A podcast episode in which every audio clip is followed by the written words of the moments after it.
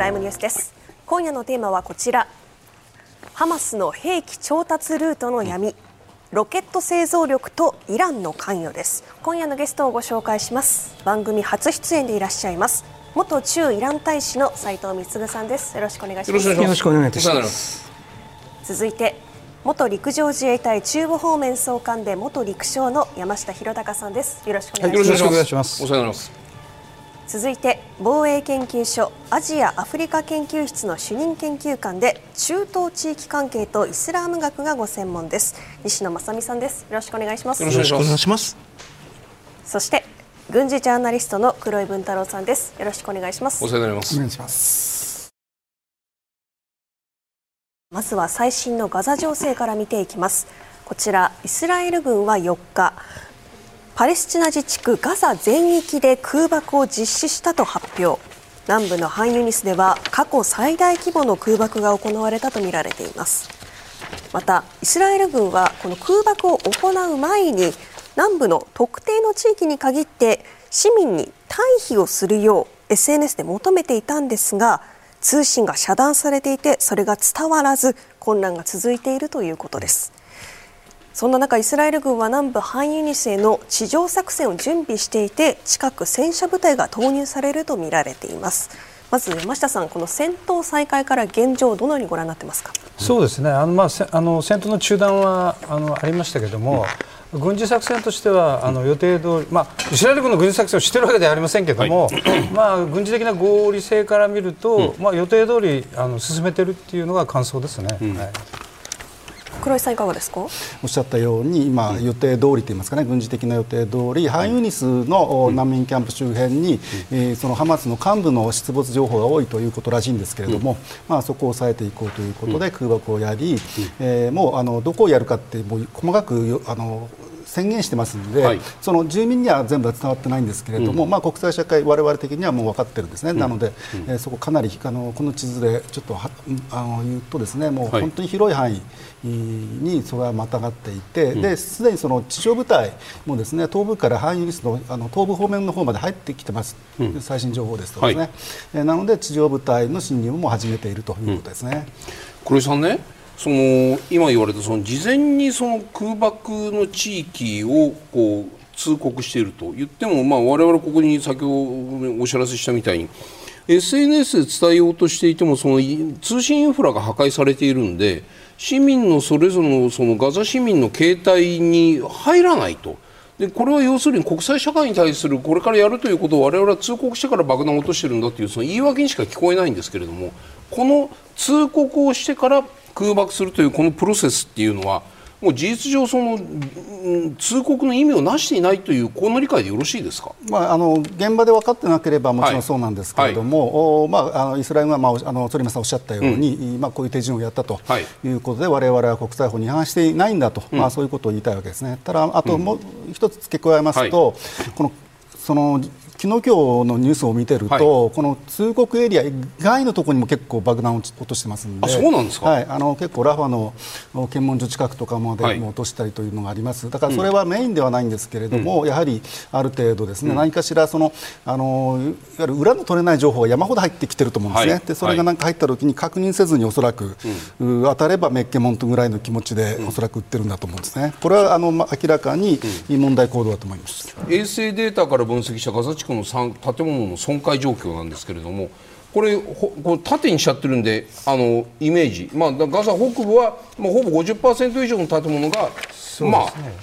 壊されている。損壊していると。で範囲日数これから主戦場となる範囲日数は10から15ぐらいなんだけどラファはまだ10いっていないというこういう状況でね。ということはこれから地上戦が南部で展開するということはこの南部ハンユニスやラファも北部と同じような損壊状況になるこんな地上戦をイメージすればいいんですか、ね、地上戦というか、それ航空攻撃が主体で、はい、まあ、破壊していったんですけども、はい、ガザ北部の、まあ、59.4%って、まあ、6割ですよね、そうですね。で周りに破片とか瓦礫飛びますから、うん、ほとんどはガザ北部で住むような状況にはなくなってますよね、なるほど。これと同じことを南部でやるかどうかっていうのが一つのポイントですよね。北部の戦闘によって、ガザ市民の人たちが南にこうぐーっと押し込まれているはずですよね。で押し込まれたところに今度が北部と同じような建物の壊し方をやっていくということは、これまでのその1万何千人という民間人の死者数がさらに倍、3倍というそういうイメージが分かざるを得ないんですけど、そのあたりどうご覧になりますか？人口が集中しているわけですから、そこに航空攻撃をやると同じ、はいあのさらに被害を食えますから、まあ、航空攻撃を北部のようにやるかどうかですよね、だから地上戦で戦車で装甲車で侵入していって、はい。建物を目標にすれば、まあ、その時は住民いないでしょうから、怖くて逃げて、はい。航空攻撃がいつ落ちてくるかわからないわけですから、どこに、だからまあ航空攻撃を控えて、地上部隊の作戦をしたいとすれば、まあ、ある程度極限できる可能性はありますよね。そん。な中ですね、はい。あの西野さん、イスラム原理主義の行動様式研究されているということですけれども、今、イスラエル側見てきましたが、ハマス側は何を考えて今、行動していると思われますか？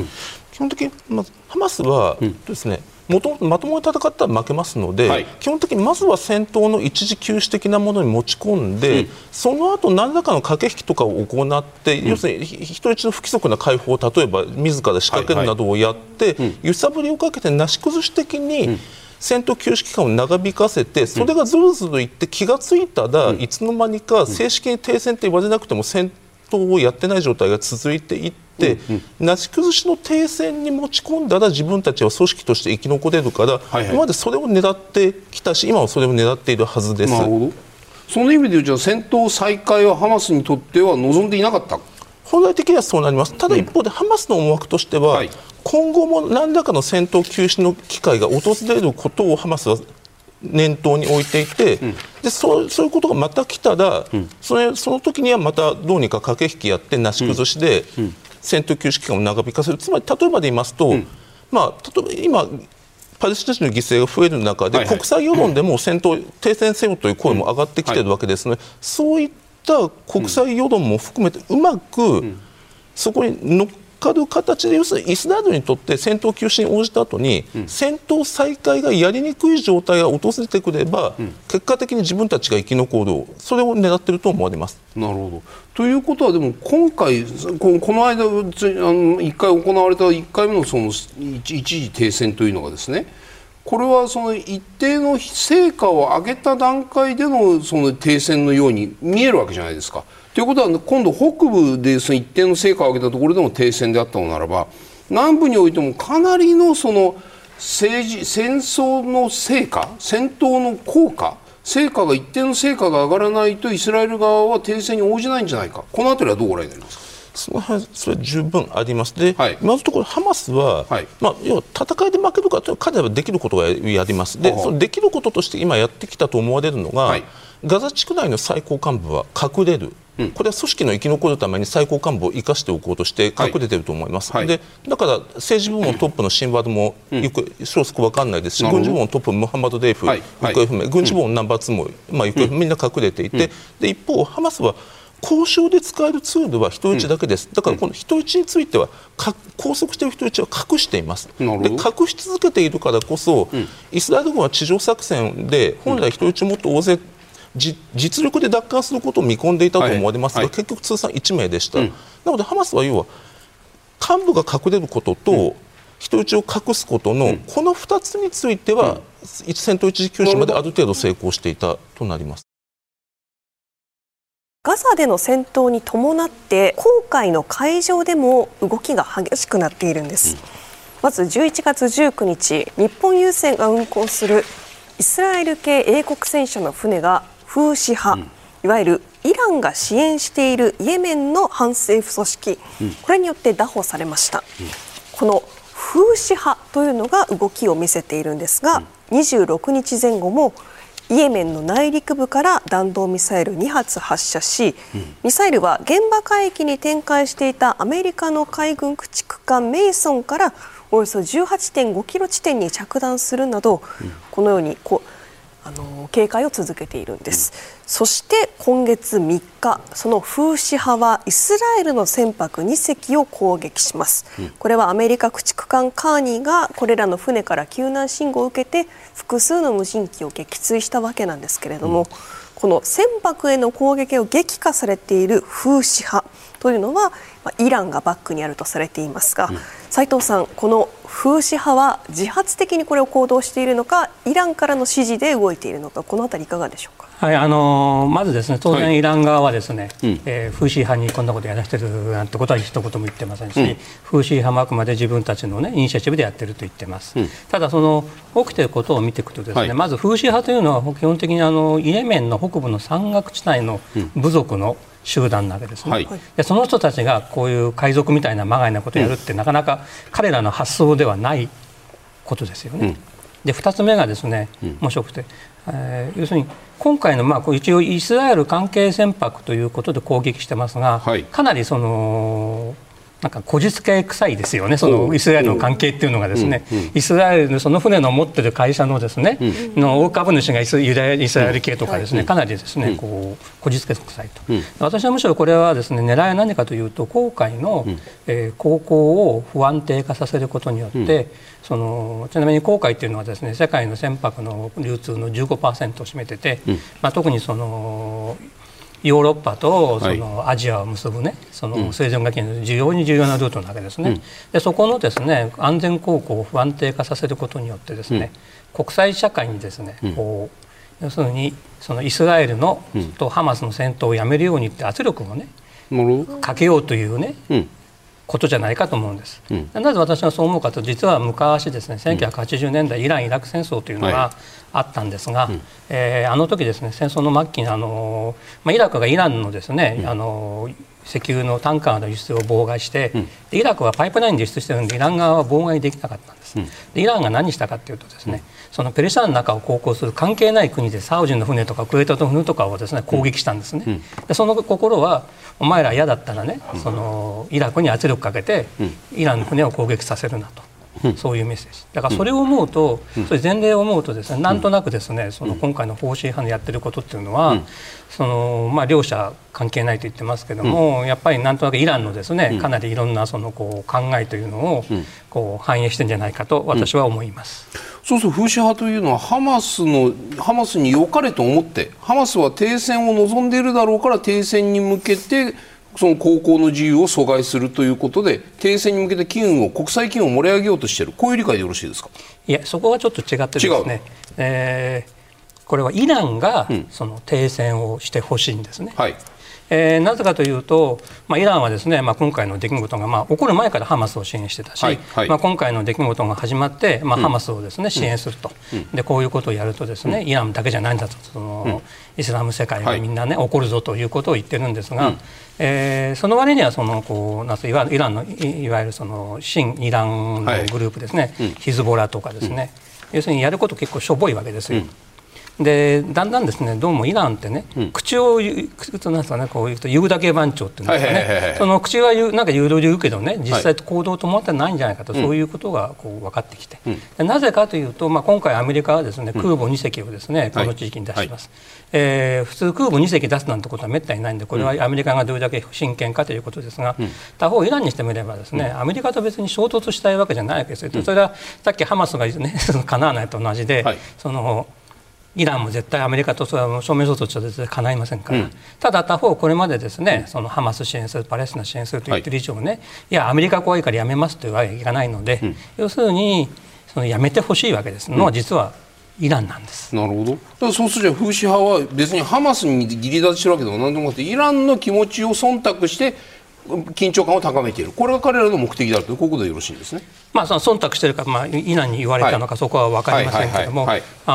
そうです。ね、で、だからそこはですね、フーシー派とそのヒズボラとイランの、先生イラクのイ,、はい。イラン系民兵とか、はい。シリアのイラン系民兵とか、ハマスがいますけど、はい。はい。はい。この間はすべてそのイランと直接つながっていて、うん。うん。横のつながりというのは基本的にないとお考なえください。ね。黒井さんねという風刺派とは言いながらも例えばこの間船をそのジャックした時なんかはヘリコプター使ってましたよね。山岳民族北イエメン北部の山岳民族というご紹介を聞いた上でちょ山岳民族が車両運搬船大型船舶に乗り付けられるだけのヘリを持って移動している船舶に着艦できて兵員を下ろすだけの技量も持ちまあ18.5キロって要するにまあななんていう特にこういう精密誘導兵器でもないんだけれども一応長い槍も持っていると。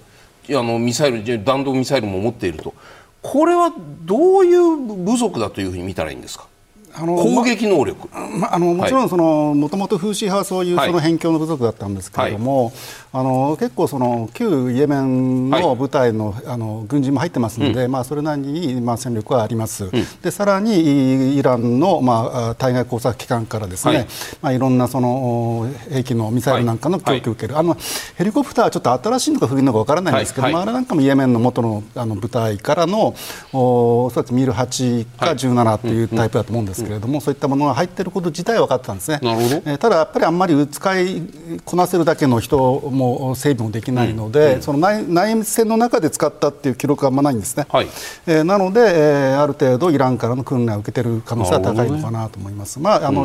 フーシ派はですねこれ、あのこれまで大きくなったのは、やはりイランからの支援がほとんどですから、あーまあ、特にここ数年、えーむちゃくちゃその軍事規模を上げてですね、パレードなんか見ると、まあ、かなり大型のミサイル、えーどんどん持ってますんで、まあ、イランからの支援が相当あって、そのフイランの工作機関、まあ、この後おそらく少し出ると思うんですけど、はい。骨部隊っていうところはですね、はい。はまあ、武器を上げるだけではなくてですね、えーその戦い方から組織の広げ方からみんなそういったその指導をする、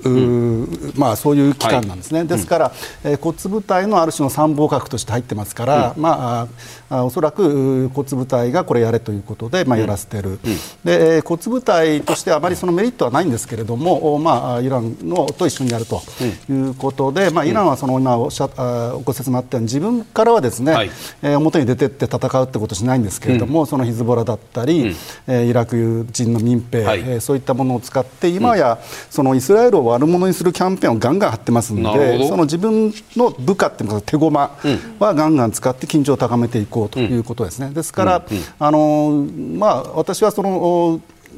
イランとフーシ派ああるいはヒズボラあたりがですね、落としどころを考えているというよりは、今このチャンスなので、えーどんどんそういったイスラエルは悪い、はい。えーそのイスラム系の我々は正しいというものを、おどんどんこのキャンペーンとして仕掛けている、そういうう今段階だと思ってます。山下さんはこの風車派の軍事力これこのこういう形で今船を襲ったりあのミサイル撃ったりしてることっていうのはこれがこの地域の軍事的な緊張をぐっと高めるほどのパワーがあるかどうかこのあたりどうですか？そうですね。あのかなりその軍事力を今、黒井さん言いましたけど、はい。つけてきてると、うん。でまあ、情報によっては戦闘機も持ってるし射程 2000, 2000キロって言われる弾道ミサイルとかですね。あの地対艦ミサイルも持ってるし、はい。火砲も持ってると、うん。だからただ、まあ、ハマスとかヒズボラに比べれば、あ軍隊組織をしっかり持ってますから、まあ、武装勢力とは言いながらもある地域を治めてる、まあ、国家の軍隊に近い形はしてると、でそれはもちろんあのイランからの,、はい。あの特殊部隊からの支援をもらって、はい。そこまで行ってるということでしょうね。さてここからはですねハマスへの兵器流通ルートについて伺っていきます。まず手元の地図から見ていきます、こちら中東の地図なんですがこのハマスに兵器を流しているのではないかとされているのがイラン、トルコ、ロシアなど、その国たちがロケット弾いわゆる長射程のロケット弾や対戦車ロケット弾などを流しているのではないかと見られているわけなんですけれども、そもそもハマスに西野さんどういったルートで兵器が流れているのか、まあ、地図にあの線書き込んでいただいてもいいんですが、ちょうどここですね。ここになります。そうです。このラファ検問所は今はちょうど人道支援物資の地上からの運び込みルートとしてはい再開されていますが、はい。実はもうハマスはもう長年にわたってここの地下あたりにトンネルを掘って、そこからさまざまなものを、まあ、武器等を含めて密輸してきたとされています。でそしてここはもう知られているルートなので、何度もエジプト当局などが潰してきてるんですが、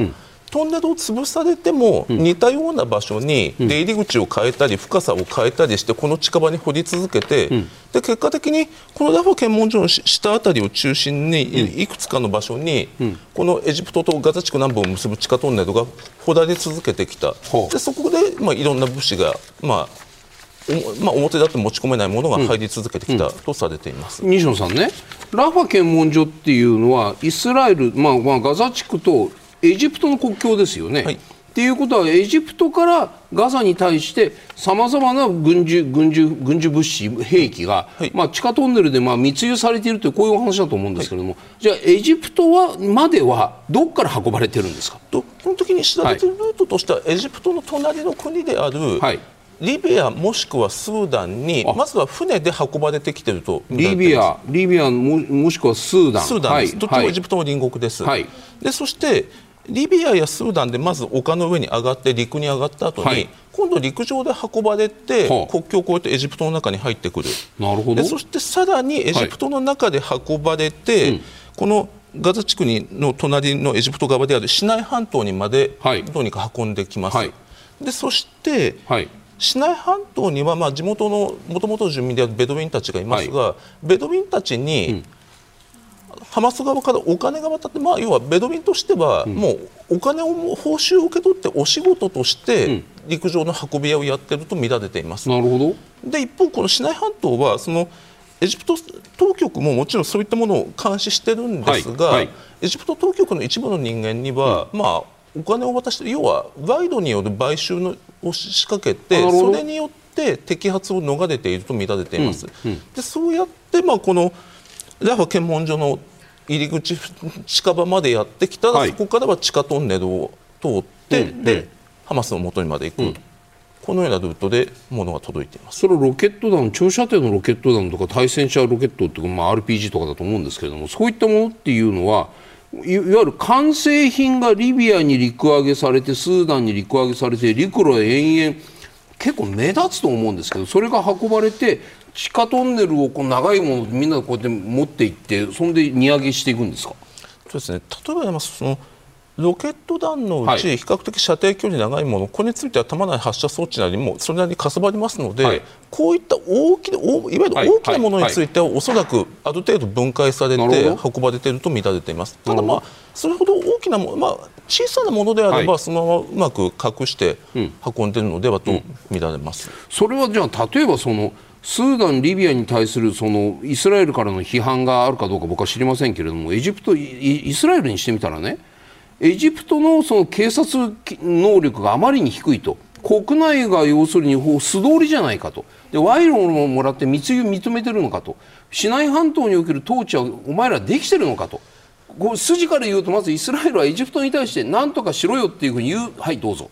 ですね。まずですねシナイ半島のはい。どうにか統治することについては、はい。実はエジプトとイスラエルは協力しています。なるほど。でただ一方でですねシナイ半島は、はい。そうですね第三次中東戦争でイスラエルが占領した後しばらくの間、そもそもエジプト側の手から離れていたことを含めて、はい。まず地元住民のエジプト政府への帰属意識は低いと見られています。なるほど。でだからこそ例えば2010年代に、シナイ半島にあのイスラミックステートシナイ州なんてものが勝手に生まれているイスラム国の出先みたいなものがシナイ半島に生まれて2010年代に一時期、まあ、エジプト政府がシナイ半島の一部についてはほとんど統治できてないような状態も生まれました。そのぐらいに難しい場所です。つまり、例えばこの辺だと要はその例えば航空機の墜落のがイス IS 側がはい。爆発物仕掛けて結果的に墜落なんていうのが起きたのもその時はい。期この辺で起きてますので,、はい。でエジプトとしてははいそのどちらかというと2010年代にシナイ半島にイスラム国の大きな拠点ができた後に、はい。それを全力を尽くして軍事作戦も行って、打倒して、どうにかエジプトなりにはそれなりにガバナンスを回復してきたのが今の状態です。ただそれでも、まあ、地元住民にそういった、まあハマスへの協力をやめるようにとかはいを十分に、そういうエジプト政府の意思を、まあ、通すことはできてないのが今の状態です。黒井さん、今の武器のルート。エジプトからシナイ半島入って地下トンネルでガザ。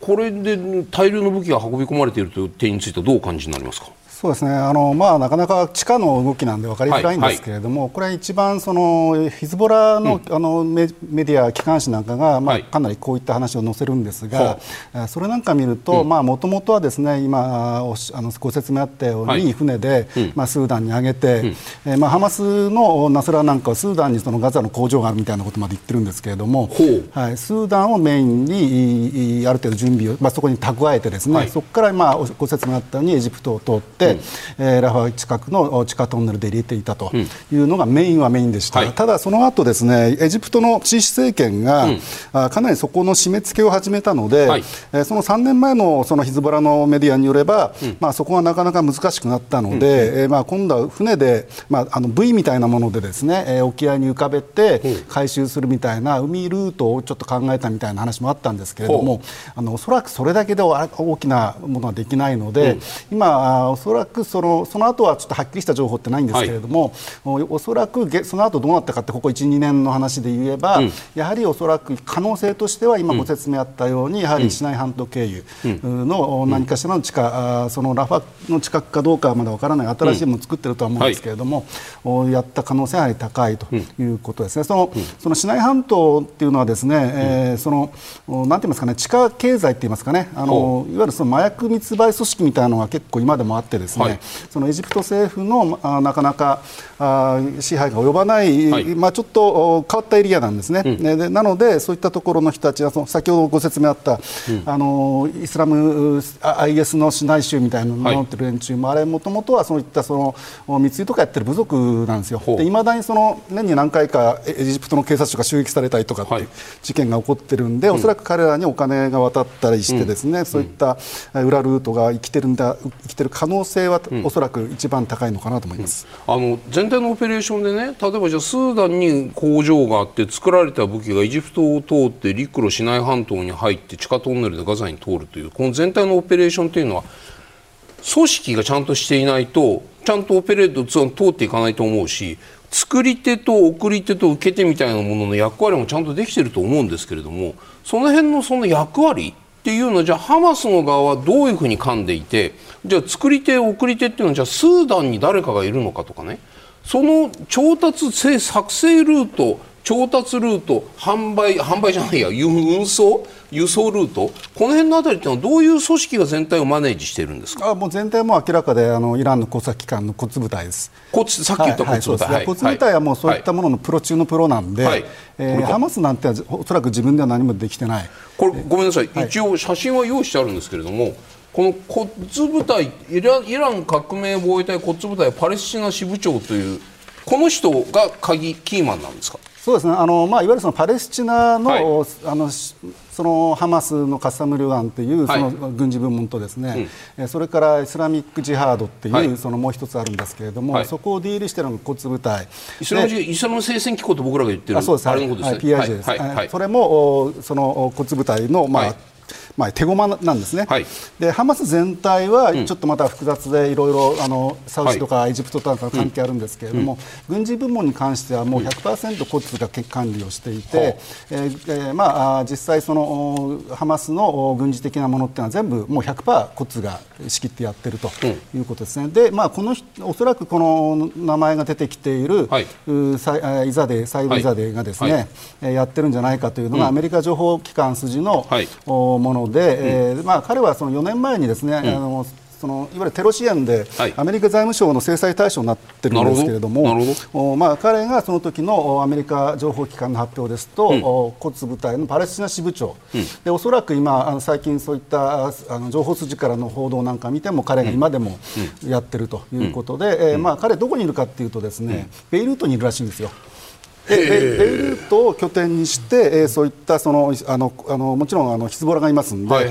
ベイルートの南部にされた・サハレイクというですね、はいあのちょっとそのベイルートと思えないようなそのヒズボラの拠点がい。くつかあって、私も昔行ったことあるんですけれども、あのおそらくそういったところにあの、共同作戦センターみたいな感じで。ごめんなさい。共同ってなんとなんとなんと何の共同なんですか、まあ、コッツのその、う彼みたいな工作員が、はい。まあ、一番の司令塔になって、はい。はい。あとヒズボラの軍事部門、それからハマスの、カッサム隊の、はいはい。そういったディーラーですね、はい。そのカッサムの担当が左側に出ているアロウィリっていう人間で、彼はまあ政治局次長なんですけれどはい。も、もともとそのカッサム隊の初代の指揮官で、はい。えーカッサム隊のまあ裏のボスなんですね、で彼が今、ベイルート、まあ、彼なんかはあ長いことあの刑務所入ってたんですけれども、はい。出てから、えー主にトルコとベイルート、イラン、そういったところを転々としてるんですが、まあ、最近のアメリカ筋をひ引いたアメリカのまあ報道によると、おそらくこの辺りはベイルートに拠点、あまあ、そういったもの。をそうすると今のお話伺ってるとね黒井さんね。そのハマスとイスラエルの戦戦争がガザで行われているみたいな話になるんだけれども結局武器を調達しているのはレバノンにいる人たちの指示のもとスーダンやリビアで陸揚げされたものがリコレエジプトから裏からガザに入っているということを考えると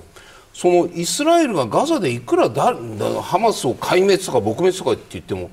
な拠点は全部よその国にありしあの指導者司令司令官というかコーディネーターはレバノンにいてどうにもならないじゃないですか。あまあ、ただ、そういったそのガザの中の、はい、そういった部隊とトンネルをどんどん潰していって、はい、彼らをやろうと、はい、イスラエルはむしろ、これ、途中で今までのあの、ように、途中で、えー、手を緩めて、引き上げて、うん、えー、まあ、囲ったとしても、うん、まあ、彼らがいる限り、また同じことが起こるわけです。はい、ですから、あ彼らのそういったしあの裏の手がです、ね、回らないぐらい、コテンパンにやっつけようと、まあ、そういうことです。コテンパンにやっつけはい、どうぞ。よろしいですか、今こうその、レバノンとグロの話してますけど、もうちょっとあの大きく言わないとちょっと分かりにくいと思うんですけれども、革命防衛防衛隊って言いますよね、はい、あの革命防衛隊の任務っていうかあの、はい、あれは体制の守護者で、うん、イラン国家のこう支柱ですよね、はい、それで陸海空の部隊を持ってて、うん、その中に特殊部隊でコッズ部隊で今おっしゃってるコッズ部隊というのがあります、でコッズ部隊の任務は、国外の武装勢武装組織に対する支援と訓練なんですよ、なるほど。で国外の武装勢力は何かというとアルカイダ、タリバン、ヒズボラ、ハマスその他の、まあ、シーハー武装だそこに対して支援をする組織なんですよ。そこがネットワークを組んで今説明があったように武器をこう供出してるわけですよね。だからそのコントロールをしてるのはイランですから。じゃあ山下さんそんな別にガザでガザで何やろうとまた同じ話ですよ。ガザで何やろうとこの根が残っていたらまたそこから芽が生えて葉っぱが茂りっていう同じことじゃないんですか？だから今イスラエル軍が目指しているハマスの壊滅っていうのは、はい、まあそれはあのできないねっていう話ですよね、うん、必ず組織はまたあの起き上がってきますから、うん、それに武器を供給するイランという国がある限りは、はい、これは根絶やしにはできないということですよね。引き続きハマスはどこから兵器を手に入れているのかルートを見ていきます、うん、まずそのブラックマーケットなるものがあってそこで取引されている武器が流れているのではないかという話があるんですが黒井さんブラックマーケット、名前には聞くんですが実態今どこにあってどういった取引が行われているんでしょうか？はいあのまあ、ハマスではですね、うん、まあ、基本的にはあの骨部隊イランがやってると思うんですけれども、はい、まあ、必ずしも全部イランのものから来てるとは限らなくて、うん、えー、まあ、ブラックマーケットで中東結構出回ってますんで、はい、まあ、特にその大きなものではなくてその今、ハマスが戦闘員がまあ数万人いますけれども、うん、その程度が使う自動小銃であったり、片打ち式のロケットランチャーぐらいのものは、あまあ、いくらでも手に入るということですね。でそれはですね、えー、まあ、その新規のものではなくておそらくもう70年代とか80年代とか古いものが出回っていて、うん、えー、そういったものが、あトルコとかですね、まあ、いろんなあちこちあるんですよ、そういうその武器商人とか。あの前にそのそのワグネルの関連で、その PMC って民間軍事会社ってなりましたけど、あの辺も結構そういうことをやっていて、でまあ、中東あたりで最近よく名前がそのニュースで出てくるのは UAE ですね。うん UAE の中にそういった PMC とかですねそういったあのいろんなあ軍事関連にも手を出している、うん、まあ、一つのまあ軍事的な会社ですね、はい、えー、そういったものが結構よく名前出ます、それはただまあ本拠にしているだけで、うん、UAE だけにいるわけではないと思うんですけれども、うん、おまあ、実際やってる人間、動いてる人間は意外とアメリカ人だったり、はい、東ヨーロッパの人間だったりロシア人だったりと思うんですけれどもまあ、要は UAE ってたくさんそのいわゆる王族の末端がいますんで、はい、そういったところと組んでですね、そういったビジネスをやってるのはよく名前が出ます。それはそこで調達されてその、まあ、とななんていうの？こう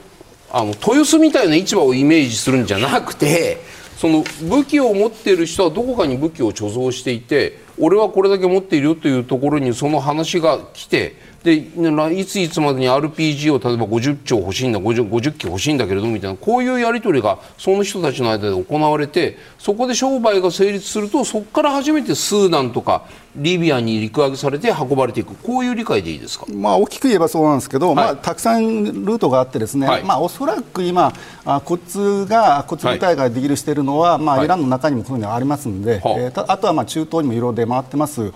そういったものも含めてですね、うん、えー、まあ、誰がディールしているかというと一番のディーラーはおそらく小粒体と思います、自身が、えーこういったものをやってますんでね、えーただ、まあ、そういったものを、まあ、下請けみたいなものをやる業者というのはいくらでもいますんで、えーまあ、そこはそのいわゆるその冷戦時代の武器マーケットとは違ってですね、はい。最近はどちらかというとその古物商みたいなあの感覚でやっているというものが、まあ、いろいろ、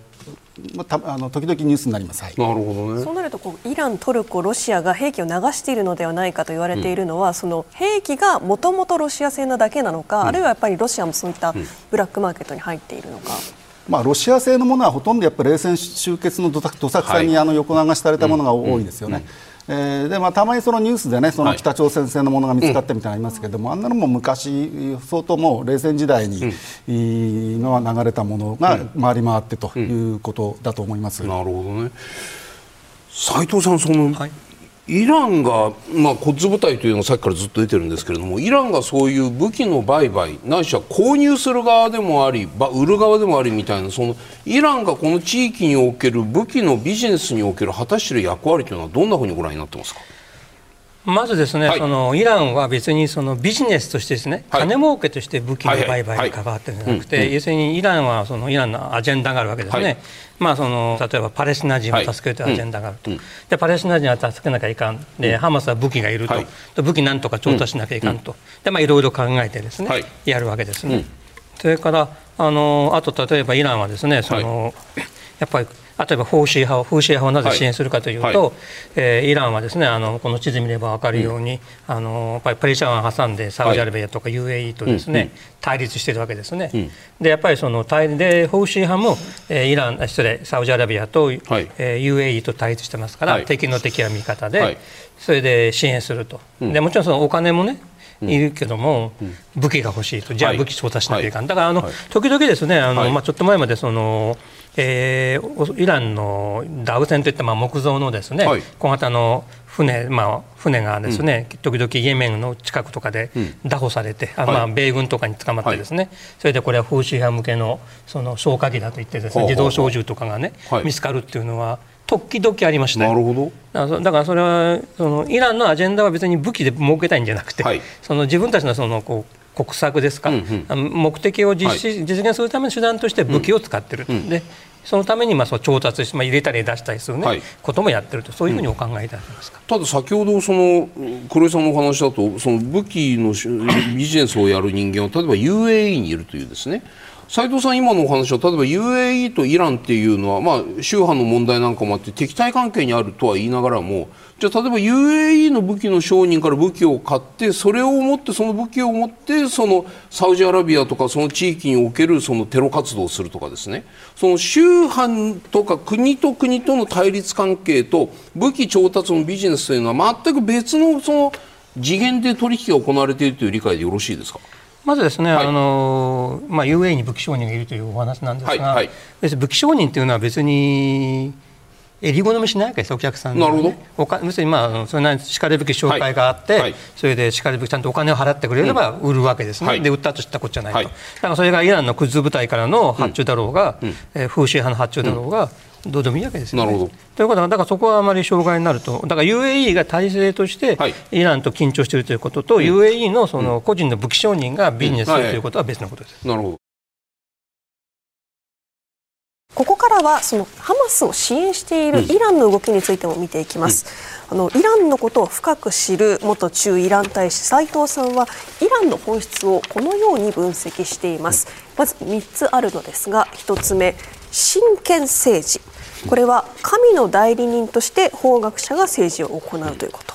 続いて2つ目迫害されている人たちを助けるということ、そして3つ目イランのイスラム革命を人類共通の理念にするということです、この本質なんですが、まあ、1979年のイスラム革命後のイランの本質ということですけれども、この3点にまあ理念が集約されるというわけですがこうした考え方を持つイランが斉藤さんなぜハマスを支援するようになったんでしょうか？まあ、今その、まあ、はい。私の考え方ということで、まあ、3つ3点を挙げさせていただいたんですが、まあ、この中で迫害されている人たちを助けると、でなぜそうなるかというとイラン革命というのは、そのまあ、前のシャアの王政にですねイラン国民が虐げられていたと、それを国民が立ち上がって、その倒したと、だからその、えー、経験からだから他にそういう困った人たちがいればね、自分たちは助けるべきだと。そういうふうに考えてあるわけですね。でそれで周りをこう見回すとですね、そのパレスチナ人がそのイスラエルにいじめられていると。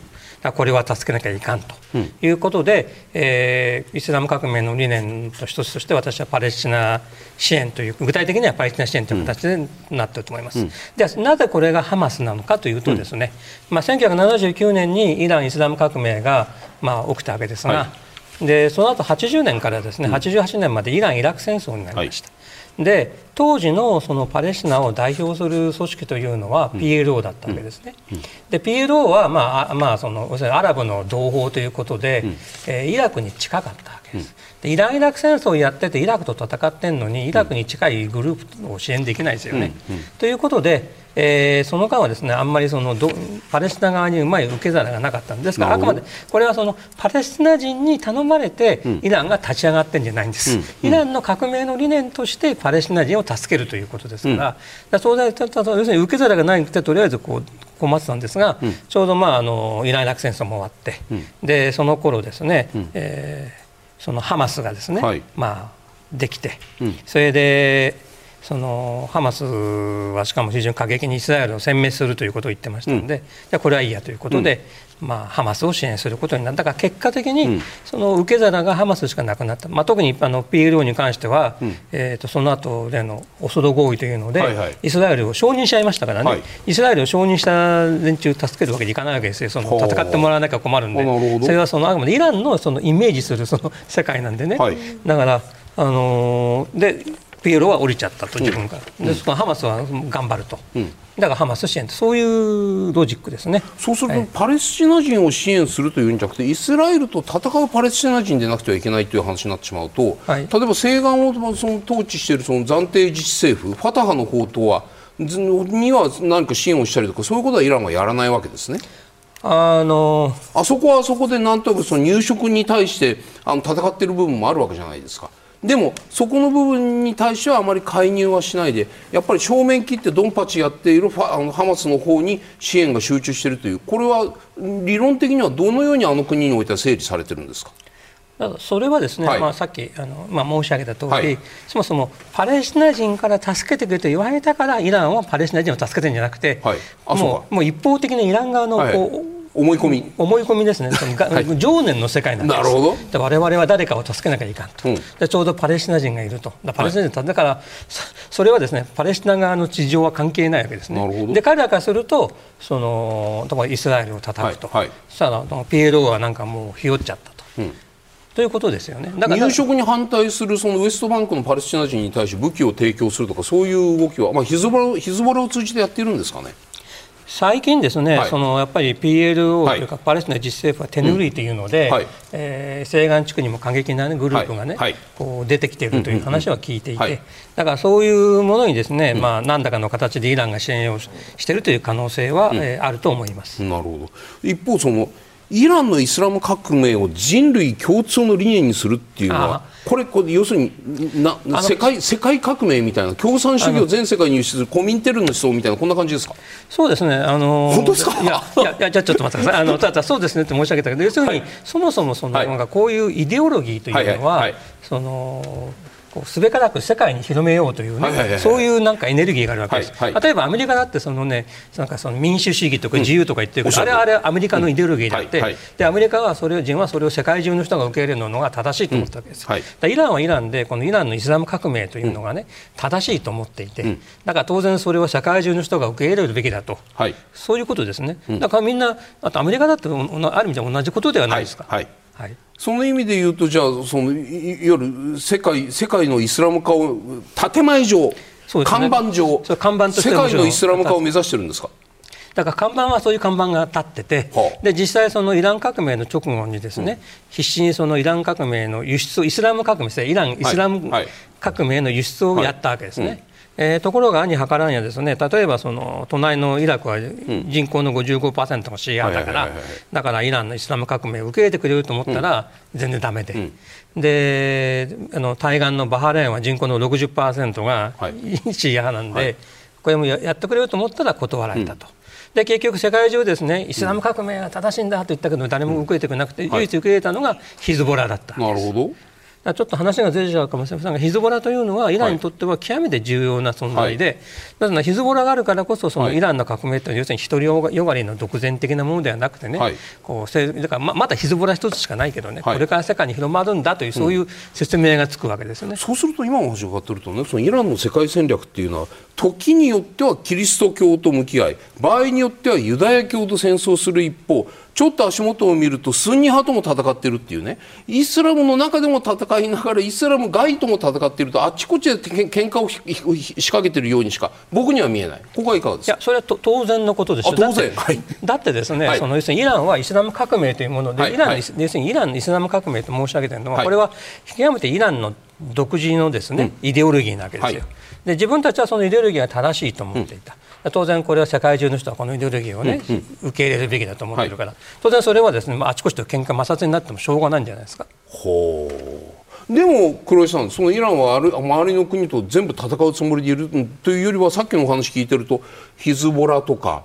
あまあフーシ派とか、まあ、他のそのいわゆる、まあ、イラクにおけるイラン系の民兵みたいな組織も使って自分たちが直接手を使わないで他のまあなんか手下にやらせるような感もありますよね。この流れっていうのはどうご覧になってますか？あのまあ、大元にははい。今、あのご説明あったような、はい。まあ、イスラム革命を世界に広めるっていうのはもはい。う国税ですよね、今のはい。革命政権を歌ってますから、うんそのホメイニさんはい。が作った、そイランという国の国税で、それはもう揺るが揺るがないわけですね、でその中で、えーまあ、そういったものに使える手駒をあのある程度はい。やっていこうっていう、まあ、順順番としては、なるほど。あですからその、例えばあ骨部隊って先ほどから言ってるものに関しては、イラン・イラク戦争がちょうど終わった頃に作られたんですけれども、おまあ、最初からそういった海外の、おイスラム主義の人間を、まああの武装化して、はい。えーテロの訓練をやるっていうことで作られた部隊なんですが、まあ、90年代に、そういう意味ではそのシーア派だけじゃなくて、中東のイスラムあのスンニ派の宗派が違うんですけれども、その反政府運動をやりたがってる人を集めて訓練したんですね、その中にす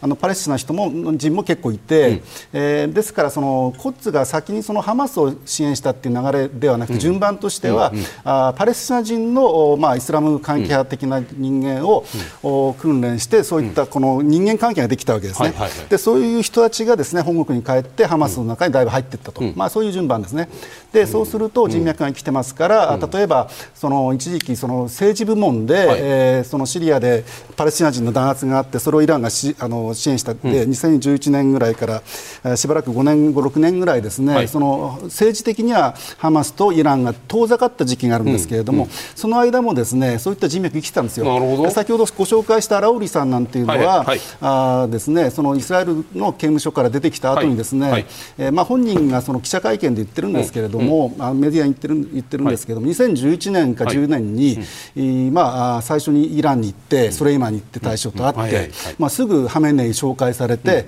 えーそこでもう支援を約束されて、えーまあ、非常にありがたかったと、でその後ハマス本体とイランがちょっと揉めた時も、ソレイマンには自分たちを支持してくれた、ずっと支持をしてくれたってはっきり言ってるわけですね。うん。えーですから、そのソレイマニがやっている骨部隊ってイランのまた政治団あの政局とまた違って、独自に使えるものは全部支援するっていうそのですからイランがそのハハマスをイランあの、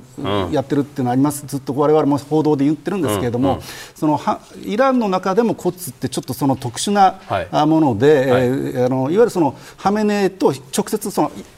あの革命防衛隊の特殊部隊なんですけど、革命防衛隊の司令官なんかもすっ飛ばして、はい。えーハメネイと直結してるんですよ。でハメネイの、まあ、官房組織のしあのはい。最高指導室とかあるんですけれども、はい。そこからもう対外工作が一任されてます、ですから今回のおハマスのもうその最初の奇襲もですね、えーまあ、イランがどこまで関与したかって実は分かってなくて今、議論になってるんですけれども、私はもうコッツはおそらく間違いなく関与してるんだけれども、おそらくそのイランの政府は分かってない、そこまで報告が事前に言ってなかった可能性が高いと思ってます。イランの思惑、ハマスに対する思いも伺ってきたんですけれども、斉藤さん、そうなると今回、イランとしてはガザ紛争、どのように終わってほしいのか、何を考えていると思いますか、えー早くそのアメリカが、ないしは国際社会がイスラエルに圧力をかけて、えー停戦をしろとしてほしいと、そうしないと、イランもこれまでの経緯があるのでね、そのイランが、まあ、イランとそのイランの、はい。まあえーなんですかねえープロクシーですね、はい。うん。えーがの行動挑発行動もより高めなきゃいけないと、でどんどんどんどん高くなってですねそれだけ危険度が高まって、でついに衝突しちゃうと。でも、はい。イランとしては本音としてはやっぱりアメリカと衝突はしたくないと、だからその前にやめてほしいと、そういうことじゃないですかね。イランの外交的な目的っていうのは、じゃあ、アメリカとの関係改善というか、対あのイラン対イラン経済制裁のリフトとか、なんか核合意とかいろいろあると思うんですけど、何を目的にさまざまな手下を走らせて、アメリカとアメリカをに嫌がらせというか、イスラエルに対して圧力をかけて、なんか交渉の場にアメリカを引っ張り出そうとしてるんですか？いや、えー、とこのはい。ハマス正面ではね、うんうん。イランの、えー目的ははい。あくまでも、そのどんどんどんどんその要するに緊張を高めるとしても高めなきゃいけないと、うんうん。高めすぎて本当に衝突するのは嫌だと、はい。だからいい加減にやめてくれということでですね、アメリカに対してはい。いろんなメッセージを出してるわけですね。はい。はい。で核合意の話とか、そのそれまたちょっと別のはい。話ですね。あのだからそそっちについてはあの果たしてイランが今アメリカと協議する気があるかどうかというのは私はじ自信がありません。なるほど。あの要するにもうアメリカもうイスラエルですあイランはですね、はい。あの濃度60%ですけども、まあ90%の核兵器級の、えーで核爆弾3個分ぐらいの、はい。もう濃縮弾も備蓄してますし、おそらくあとですね起爆装置の開発ができればもう核弾頭できちゃうとこまで来てますから。は今交渉しても意味ないじゃないですか、うん。やっぱりそしたらもう持ってから交渉したかもいいかもしれないですね。うんうん。ということでそんなにその今真剣に、えーアメリカと話し合いたいということでもないと思います。その意味で言うとじゃああくまでも先ほどのそのイランの3つの国是みたいなものにのっとってねそのハマスは助けた方がいい、はい。そのいいわゆるこう宗教的なないしは宗教でもないんですよね。政治的な国家的なそのポリシーにのっとった行動を今も取り続けていると。こういうふうに理解した方がいいんですか？あのですからこの3つの原理に従はい。って動いてるんだけど、ただそのはい。助けると言ってもですね、はい。助けるために結果的にイランが潰れちゃ困ると。ヒズボラが潰れちゃ困ると、はだから、その国際社会とかアメリカが早くイスラエルを止めてくれと、はい。そういうことになるわけですね。そこがそのずるいわけですけどね。ど。それからさっきのあの核の話はちょっとあの、はい。私の言葉が足りなかったようで、はい。ただ私はただイランはあくまで核兵器の保持はしないと。これはあのイスラム教の、えーでまあ、ハメネイ最高指導者のですね、ファトワで、その禁じられているということを言ってて、だからイイランは今だからといっても核武装するとは言ってませんが、ただ今、客観的に見て、その核兵器を作ろうと思えば作れるに極めて近づいていると、状況ですねということです。西野さんいかがですか？西野さんこのイランこのいいこのイランのこのガザ紛争についてどういうこう何かしらの目標着地点を設けて今回見てると思いますか？思います。で、はい。基本的にイランが望んでいる着地点としては、はいまずはい。ガザ地区でちゃんとハマスが組織として生き残っていることというのが結ほ局、イランはパレスチナ人を助けるといって実態としては主としてハマスを助けていてでそのハマスが助けていたイランにとっては、まあ弱者的存在であるパレスチナ人のイランにとっては象徴的なものであるハマスが、はい。これがまあガザ地区で潰れてしまったら、まあ、イランによるパレスチナへの支援というのが、まあ、ある意味破綻したようなことになってしまいますのでだからハマスが生き残っている形で、はい。この紛争が終わることを望んでいるはずです、そしてさらにそのそれに際して、一方でイランもその例えばレバノンにいるヒズボラとかは、イランにとってみれば、ヒズボラのが仮に今回、イスラエルの攻撃を激化させて、イスラエルと全力でやり合ったりしたら、ヒズボラだって相当な打撃を受けます。ではい。イランにしてみればヒズボラはイラン本国にとってのより深刻な事態のために、ちゃんとヒズボラのし戦力ってものを維持しておきたいんで、はい。はい。だからこそ今回イスラエルとやり合ってヒズボラが弱体化したらこれも困ります。だからこそイランは紛争のこのガザ地区より以外の他の代理勢力たちへのか地理的拡大を望んでいないです。だから紛争が地理的に拡大していくこともなくかつガザ地区でハマスはまあ今よりもさらに打撃を受けたとしてもどうにか組織としてはある程度生き残ったまんまでどうにか停戦に向かってたただ、まあ、それはイランにとっては好ましい終わり方になります。どうなんだろうな。イスラエルに対しての見方っていうのはどうなんですか、イランイラのンイラン的には、まあ、イスイスラエルを、まあ、ある意味、今、ハマスも含めると、大体取り囲んでるような形で代理勢力いますので、でこれイス、イスラエル自身が、われわれはイランの代理勢力に取り囲まれていると明確に認識してます。そうですよね、でこの、うん、まさに取り囲まれている形というのは、はい、イランにしてみれば、より好ましい形ですので、で、ハマスが倒れるってことは、その一角が崩れることになりますので、うんでそれも含めてイランとしては、ハマスは残ってくる。つまり、まあ、パレスチナ人を支援するという意味で残ってくれた方がいい面もあれば、うん、あの取り囲むという地理的により有利な立ち位置にあり続けたいという意味でも、ハマスには残って、生き残ってほしい。山下さん、はい、これ、軍事的なことといっても、じゃあ、例えばその物理的にその南部、北部のガザをそのイスラエル軍が制圧するので、これで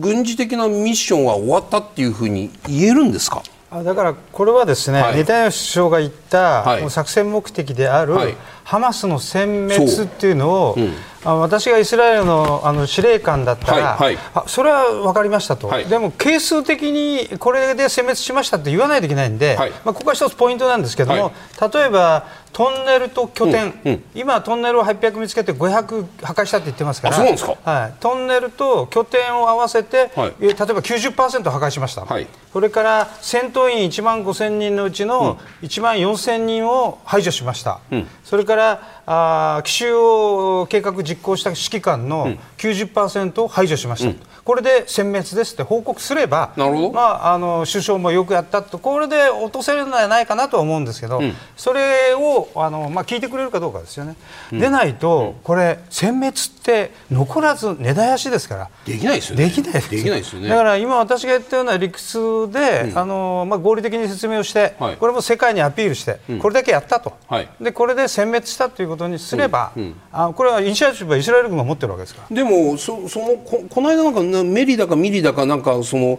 特殊部隊を作るって話になってましたよね。それは、はい、あの事後事後数年後に安心した諸外国にいる指導者を少しずつ排除していくと。それはまた別のミッションですから。なるほど。それここからなんですけど、うん、えー、っとカタールにお願いしてイラン経由でハマスは地下に潜れと、うん、しばらく、はい、そしたら、まあ、イスラエルがこう言って、ハマスが何も言わなければ、はい、あの司令官が成功したことになりますから。そういう形でもいいから一回終わらせた方がイスラエルにとってもいいだろうっていう意味でおっしゃってます、ね、ハマスにとってもいいでしょという仲介をどっかがやらないといけないですよね。できるのはあのカタールぐらいしかいないので、うん、まあ、イラン、まあ、イランとできるのかどうかって分かんないですけども、うん、まあ、どっかの国がそれをやればですね、うん、あの収まる可能性はありますよね。黒井さん、いかがですか、そんな形でイスラエルが落ち着くという可能性はありますか、それともう一つ、やっぱりこう地図見るとさっき、さっき西野さん言われたみたいに、ハマスがいて、からヒズボラがいて、周りは全部敵に囲まれているという意識、イスラエルは非常に強いと思うんですけれども、じゃあ、この国が本当にその矛を、停戦に応じる状態というのは、一体どうなったら今回の戦い終わるのか？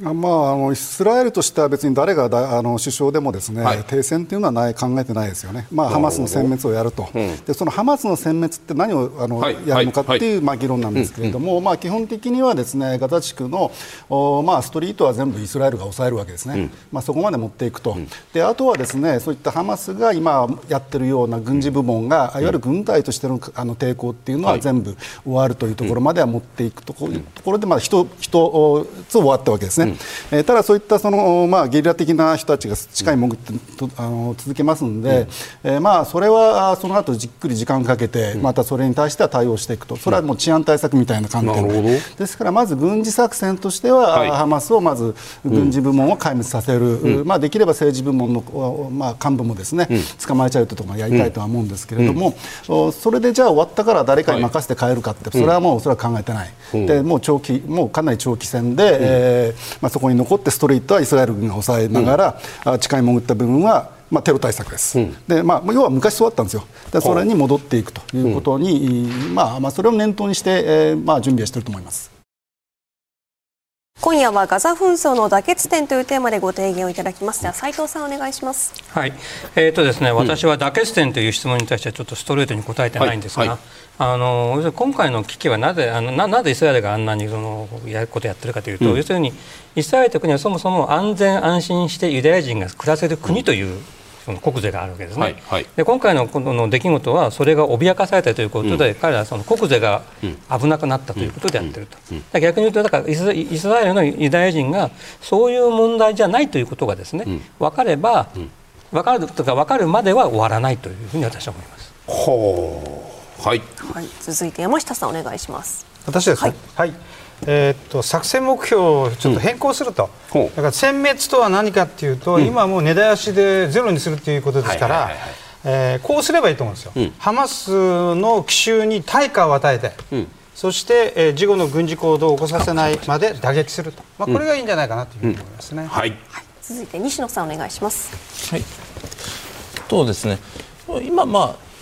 短期的にはパレスチナ問題の最終解決は二国家解決なんですが今のこの戦闘ではもう一時的に遠ざかりそうになっています。ただ一方でそもそも論でなんで双方間の争いが起きているかというとそもそもに二国家解決に至ってないからなので,、でまあ、将将来的に短期的に難しくてもこの二国家解決の道が倒なくなりはしない形で終わってくれれば、問題の最終的解決いけるかなと思ってこれを書きました。はい黒井さんお願いします。はい、えー、と私はですね、えーまあ、ハマス軍事部門の地下化っていう、まあ、今でも地下なんですけれども、おそのまあ、こうなってほしいっていうわけではなくて、おあの将来のみあの、まあ、推測って見通しなんですけれども、イスラエルはおそらく手を手控えない、これからやる、そうするとですね、どんどん人が亡くなるっていう、まあ、それをなんとか少しでも減らすためにはですね、そのハマス側にやはり、あのまあ、カタールっていうおあの案がありましたけれども、まあ、いろんなところから、まあ、圧力かけて、えーいわゆるそのもう本当に地下に潜ってくれと、お看板を下ろしてくれと、まあ、それをやらないとですね、あのなかなか大変なことになると思います。